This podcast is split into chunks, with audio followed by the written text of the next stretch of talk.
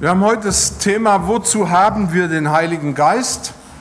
Und als Text möchte ich lesen aus dem Epheserbrief, Kapitel 1, die Verse 13 und 14. Also diese zwei Verse möchte ich lesen. Epheser 1, 13 und 14.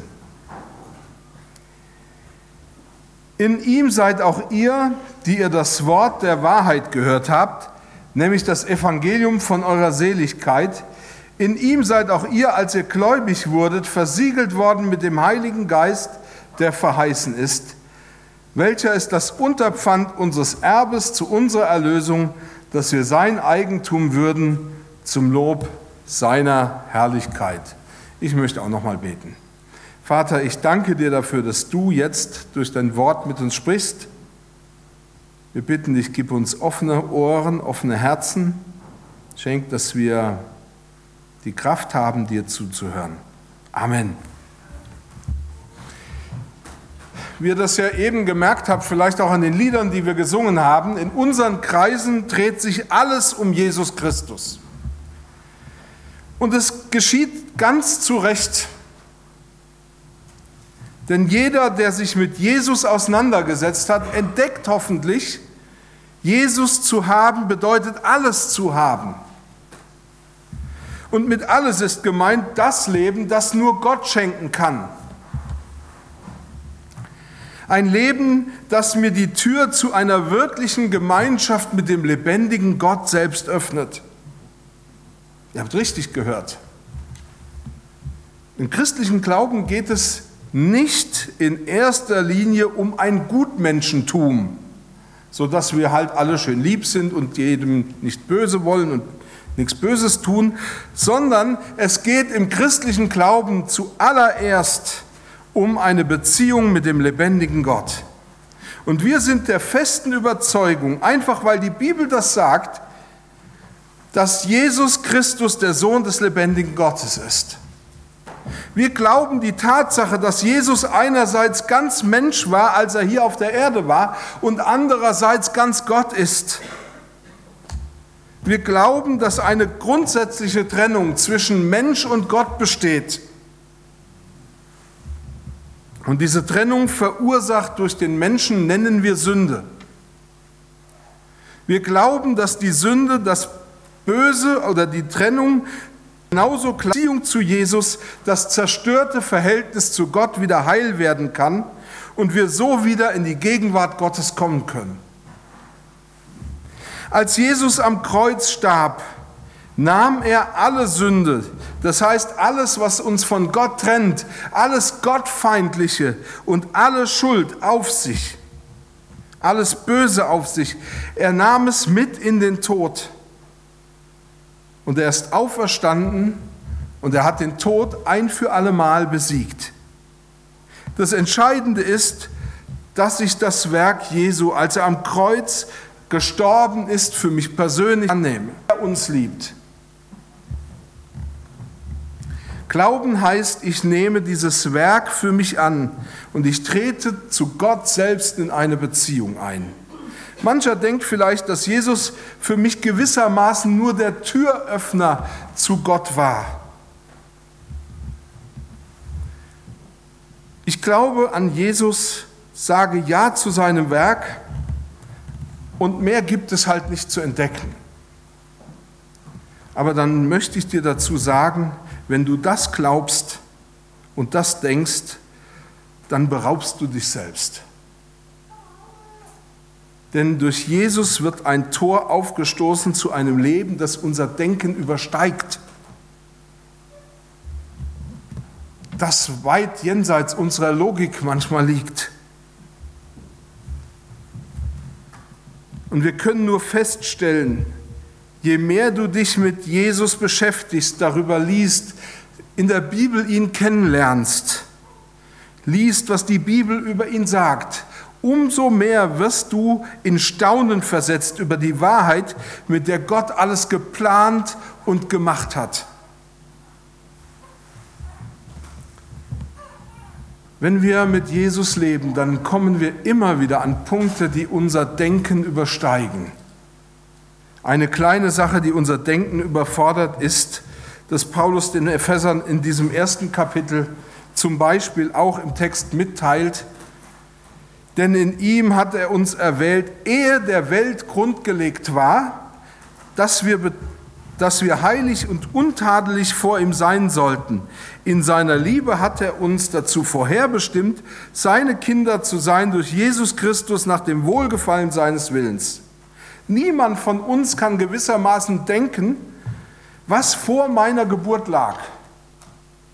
Und auch wenn es Leute gibt, die irgendwie übersinnliche Erfahrungen hatten bis zu ihrer Geburt und was weiß ich davor gedrungen sind, das sind in der Regel Philosophien und Spekulation, Fantasie. Wir können hinter diese Grenze nicht blicken. Aber trotzdem erfahren wir hier, Gott kannte dich ganz genau, schon bevor er diese Welt überhaupt geschaffen hat. Damals hat er schon einen Plan mit dir gehabt. Schon damals wusste er, dass du nur durch den Glauben an Jesus Christus in eine wirkliche Beziehung zu Gott eintreten kannst. Wenn du also mit einer Tatsache des christlichen Glaubens, wenn du dich nur mit, dieser, mit einer Tatsache des christlichen Glaubens zufrieden gibst, dann zeigt es eigentlich nicht viel mehr, als dass du kurzsichtig bist, so wie ich. Ja, ich habe eine Brille, kurzsichtig. Aber wenn du dich öffnest, dem öffnest, was Gott für dich bereit hat, dann entdeckst du Gottes Weitsicht und Gottes Weisheit. Und heute möchten wir uns besonders damit beschäftigen, was bedeutet es, den Heiligen Geist zu haben. Und auch hier geht es darum, in erster Linie wahrzunehmen, was Gott für dich durch Jesus Christus getan hat. Denn interessanterweise steht in unserem Text kein Appell, hier steht nicht, tu dies oder tu das. Das ergibt sich vielleicht viel mehr aus dem, was du hörst und das, was du hörst, was Gott dir sagt und dass du dich selber fragst, sieht so mein Leben aus? Oder was habe ich bisher übersehen oder was habe ich bisher außer Acht gelassen? In unserem Text geht es zunächst um Information. Ja, heute Morgen möchte ich euch ein paar Informationen weitergeben, die möchte ich mit euch teilen. Und die erste Information, die wir in unserem Text hier heute erfahren, oder das, auf was ich heute auch Wert legen möchte, ist, Christen wurden mit dem Heiligen Geist versiegelt. Christen wurden mit dem Heiligen Geist versiegelt. In unserem Text heißt es, in ihm seid auch ihr, die ihr das Wort der Wahrheit gehört habt, nämlich das Evangelium von eurer Seligkeit. In ihm seid auch ihr, als ihr gläubig wurdet, versiegelt worden mit dem Heiligen Geist, der verheißen ist. Zunächst einmal spricht der Text hier gewissermaßen über eine Reihenfolge, wie Dinge miteinander verbunden sind. Und diese Reihenfolge ist wichtig, denn man kann sie nicht umkehren. Paulus sagt, Versiegelt mit dem Heiligen Geist wird der, der das Wort der Wahrheit, nämlich dass Jesus Christus am Kreuz für unsere Sünden gestorben ist, um uns den Weg zum lebendigen Gott zu öffnen. Versiegelt wird der, der das hört. Und mit Hören ist gleichzeitig das Annehmen und das danach Leben gemeint. Anders als im Islam komme ich nicht zum Glauben, indem ich nur ein Bekenntnis, eine Formel spreche. Im Islam ist es so, da komme ich zum Glauben, wenn ich vor Zeugen dieses Bekenntnis spreche. Dann bin ich zum Islam konvertiert. Mehr muss ich gar nicht tun. Bei uns geht es darum, dass wir in eine Beziehung zu Jesus Christus eintreten und dass ich bereit bin, ihm mein ganzes Leben auszuliefern. Wenn ich das will, dann darf ich in Anspruch nehmen, dass Gott mir durch Jesus ein neues Leben geschenkt hat. Und dann, so sagt es Paulus, bekomme ich den Heiligen Geist. Der Heilige Geist ist die dritte Person der Dreieinigkeit.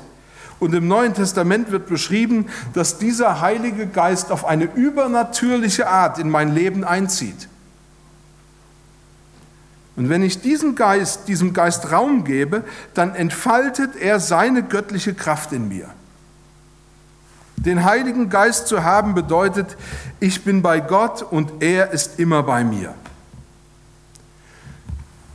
Vom Alten bis zum Neuen Testament wird deutlich, dass aus der Gemeinschaft mit Gott das Beste entsteht. Und in dieser Gemeinschaft erfahre ich, was es heißt, wirklichen Frieden zu erleben. Bekomme ich neue Kraft? Schenkt Gott mir tatsächlich auch Gelingen? Werde ich bewahrt? Erfahre ich seine Führung und Leitung in schwierigen Lebenssituationen? Erfahre ich Gottes Hilfe in allen Lebenssituationen? Also, zuerst kommt das Hören, dann das Glauben, also das Annehmen und danach Leben, dann kommt die Beziehung und der Heilige Geist. Nun möchte ich zu dem kommen, was es bedeutet, mit dem Heiligen Geist, wie es Luther hier in dem Text übersetzt hat, versiegelt worden zu sein. Und schon wissen wir, im Altertum wurde häufig ein Siegel benutzt. Selbst die primitivsten Kulturen haben schon Siegel eingesetzt. Und mit Siegel wurden unterschiedliche Dinge ausgedrückt. Zum einen war das Siegel etwas, das zur Sicherung und dem Schutz des Eigentums galt. Denn ein Siegel hat die Funktion, etwas unbestreitbar seinem Besitzer zuordnen zu können. Ein Siegel ist also ein Kennzeichen, ein Eigentumszeichen. Es dient zur Absicherung. In alter Zeit wurden Verträge oft zweifach ausgefertigt. Das heißt, der eine Vertrag blieb ohne Siegel. Den konnte man lesen und möglicherweise auch verändern. Und der andere Vertrag, das war genau das gleiche, der wurde versiegelt. Allerdings wurde der meistens dann eingerollt und geheim behalten. Aber in beiden stand das Gleiche drin. Wie gesagt, diese öffentliche Version hätte man vielleicht verändern können, aber daran sehen wir, das Entscheidende war dann, was in der verschlossenen Rolle, in der versiegelten Fassung stand. Diese brauchte man, um sein Recht durchzusetzen. Das war dann die originale Fassung, die zeigte, was wirklich ist. Das heißt, ein Siegel konnte auch die Unversehrtheit bestätigen. Bei einem Testament beispielsweise, auf dem ein Siegel war, konnte man sagen, was dort in diesem Testament geschrieben ist, das ist auch gleichzeitig original der Wille dessen, der dieses Testament verfasst hat. Es ist das, was der, der etwas vererben wollte, auch wirklich wollte. Ein Siegel verschließt nicht nur, sondern ein Siegel stellt auch die Unantastbarkeit sicher. Ein Siegel war auch ein Zeichen von Macht und Herrschaft. Das Königssiegel beispielsweise war ein Zeichen, dass hier der König selbst für diese Sache garantiert oder dass er sie für sich selber beansprucht. Dieses Bild des Siegels überträgt Paulus auf den Heiligen Geist und macht deutlich, der Heilige Geist ist das Siegel Gottes. Wer den Heiligen Geist hat, der darf wissen, du gehörst ganz und unbestreitbar zu Gott. Du darfst dich darauf verlassen, er verändert seine Haltung zu dir nie mehr. Er garantiert für deine Unversehrtheit. Du darfst wissen, ich werde bei ihm ankommen. Und das bedeutet, Gott beansprucht dich als sein Eigentum. Viele von uns kennen diese Verse, die Paulus im Römerbrief geschrieben hat, in Kapitel 8, die Verse 38 und 39, wo Paulus das fest und deutlich sagt, denn ich bin gewiss, dass weder Tod noch Leben, weder Engel noch Mächte noch Gewalten, weder Gegenwärtiges noch Zukünftiges, weder Hohes noch Tiefes noch eine andere Kreatur uns scheiden kann von der Liebe Gottes, die in Jesus Christus ist, unserem Herrn. Und vielleicht stellen wir uns die Frage, warum können wir darauf vertrauen? Wir können es, weil wir mit dem Heiligen Geist versiegelt sind. Wer dieses Siegel nicht hat, der hat gar nichts. Aber wer dieses Siegel hat, der darf sich mit aller Sicherheit darauf berufen.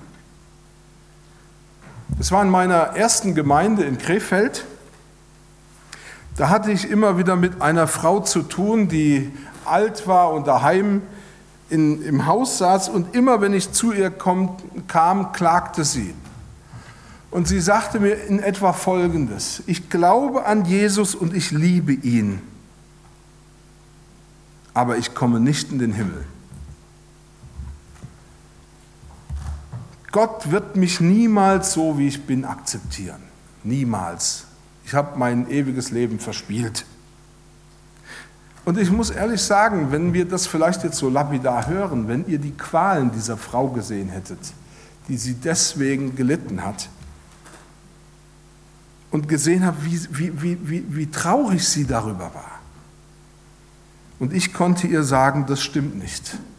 Jesus, wenn du Jesus liebst, dann gehörst du Gott und er nimmt dich an. Denn das sagt Gottes Wort, dass wir ihn lieben, das geschieht nicht einfach so. Und sie fragte mich, wie gesagt, woher ich das denn wissen will. Und ich konnte ihr sagen, niemand kann Jesus wirklich lieben, es sei denn der Heilige Geist, er hat den Heiligen Geist und dieser Heilige Geist ist uns von Gott gegeben, damit wir Jesus erkennen. Im ersten Korintherbrief zum Beispiel steht, niemand kann Jesus den Herrn nennen, außer durch den Heiligen Geist. Niemand kann Jesus lieben ohne den Heiligen Geist. Und der Heilige Geist ist das Siegel Gottes, das Zeichen, du gehörst ganz mir. Wenn du nicht weißt, dass an Jesus alles hängt, dass er aus Liebe am Kreuz für dich gestorben ist, dann wird es tatsächlich kritisch. Aber selbst wenn es nicht so sein sollte, darfst du heute noch Gott darum bitten, Jesus, ich will an dich glauben. Bitte hilf mir, dich zu erkennen. Das dürfen wir beten, im, im Vertrauen, dass Gott auf dieses Gebet antworten wird. Und Gott wird dir helfen. Wenn du aber an Jesus glaubst, und nicht sicher bist, bin ich in dieser Beziehung mit Jesus, bin ich wirklich gläubig, aber du liebst Jesus als Sohn Gottes und als Retter, dann darfst du wissen, du gehörst zu Gott, er hat dich, ja, er hat dich mit seinem Geist versiegelt, unabhängig davon, was andere sagen. Wenn Gott das Siegel des Heiligen Geistes auf dir sieht, dann steht es für ihn fest du gehörst zu mir. Wir beschäftigen uns heute mit der Frage, wozu haben wir den Heiligen Geist? Und ich möchte, wie gesagt, das erste war, das, was der Text anspricht in dieser Hinsicht ist, was bedeutet es, den Heiligen Geist, und das ist ein bisschen ein Wort, was wir kaum noch kennen, als Unterpfand zu haben? In unserem Text heißt es, welcher ist das Unterpfand unseres Erbes zu unserer Erlösung, dass wir sein Eigentum würden zum Lob seiner Herrlichkeit. Genau wie das Siegel bekommt auch dieser Begriff Unterpfand aus dem juristischen Bereich. Und auch das Unterpfand ist zunächst ein Zeichen für Sicherheit. Im sogenannten Pfandrecht wird eine eventuelle Zahlungsunfähigkeit mit einem Pfand abgesichert. Heute würde man sagen Sicherheit. Also die Bank, wenn man irgendwie einen Kredit will, die will immer irgendeine Sicherheit. Würde man sagen ein Unterpfand. Es ist im Grunde das Gleiche. Das heißt, das entsprechende Pfand bleibt so lange im Besitz, bis die volle Summe bezahlt ist. Demjenigen, der ein Pfand zur Sicherheit nimmt, wird das Recht eingeräumt, das wertvolle Pfand in Geld umzusetzen oder zu behalten, falls die Summe nicht vollständig erstattet wird. Das Pfand kann auch als Beweismittel dienen, um demjenigen, der das Pfand nimmt, zu beweisen, dass der Kauf rechtsgültig ist. Die Besonderheit des Unterpfand ist, dass es auch als Anzahlung gewertet werden kann, gewissermaßen als erste Rate, die bezahlt worden ist. Das Unterpfand bedeutet jedoch, dass die volle Erstattung noch kommt. Paulus sagt den Ephesern zunächst nichts anderes, als Gott hat euch ein Erbe versprochen. Und dieses Erbe bedeutet, dass diejenigen, die in einer Beziehung mit Jesus Christus leben, Anteil an allem haben, was Gott gehört. Sie haben Anteil am ewigen Leben und an allem göttlichen Reichtum erhalten. Hauptinteresse, äh, ach so, ähm, also wie gesagt, wir werden beteiligt an allem, was Gott selbst gehört. Reichtum im materiellen Sinn, wie wir das vielleicht gerne hätten, sagen wir so, dass wir an unser Boot, unsere Yacht, unser, unser Haus auf Ibiza denken, was damit verbunden ist, steht hier nicht im Vordergrund. Nicht, dass es nicht auch eine Rolle spielt, aber das eigentliche, das Hauptinteresse gilt einem Anteil an der Fülle Gottes. Anteil an seiner Kraft zu haben. Paulus hält das für so erstrebenswert, dass er beständig für die Epheser betet, dass Gott ihnen erleuchtete Augen des Herzens schenkt. Das heißt, dass ihnen die Schuppen von den Augen fallen, dass ihnen der, der Schleier von den Augen genommen wird, dass sie endlich sehen, was Gott hier für ein Erbe wirklich für sie bereit hat. Er will, dass die Epheser erkennen, wie übergroß das Erbe ist, das Gott denen schenkt, die ihn lieben. Es ist unvorstellbar groß. Nun könnte ja jemand auf die Idee kommen und sagen, naja, du kannst mir viel versprechen, Gott kann mir vielleicht auch viel versprechen, woher weiß ich denn, dass da wirklich etwas auf mich wartet? Woher weiß ich, dass Gott nicht ein Spiel mit mir treibt? Und Paulus sagt, du musst nichts befürchten. Du hast ein Unterpfand, eine Anzahlung bekommen. Im Römerbrief zum Beispiel in Kapitel 8 wird, dieses, äh, wird diese Anzahlung auch nochmal beschrieben. Das heißt nämlich in Vers 14, sein Geist gibt Zeugnis unserem Geist, dass wir seine Kinder sind. Das heißt, dieses Unterpfand erinnert mich und sagt mir die ganze Zeit, du bist Gottes Kind, du gehörst ihm.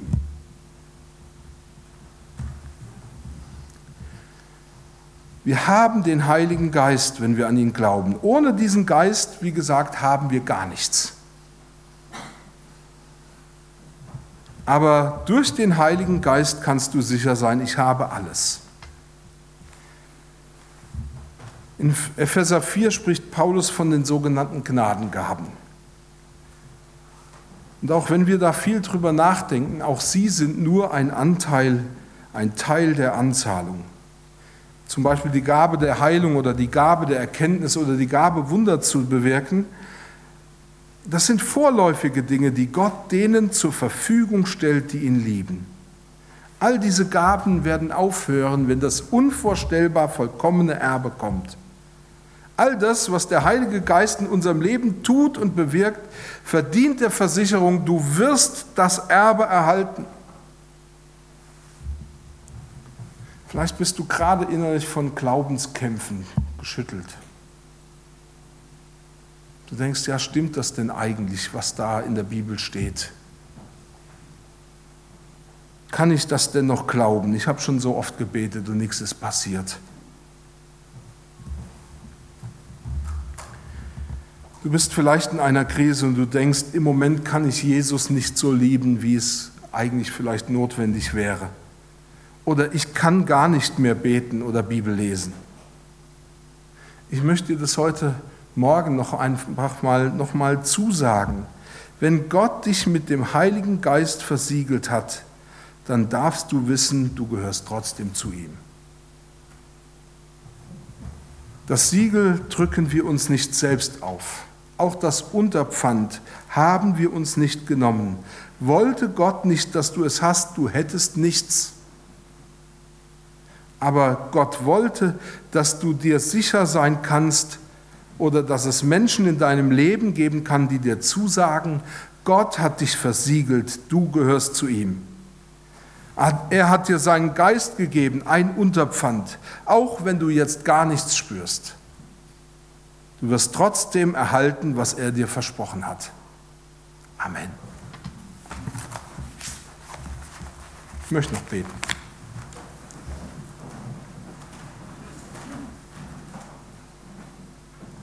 Und ich danke dir für den überaus großen Reichtum, den du uns schenkst. Du hast uns dein Leben gegeben und du hast uns deinen Heiligen Geist gegeben und wir danken dir von Herzen dafür.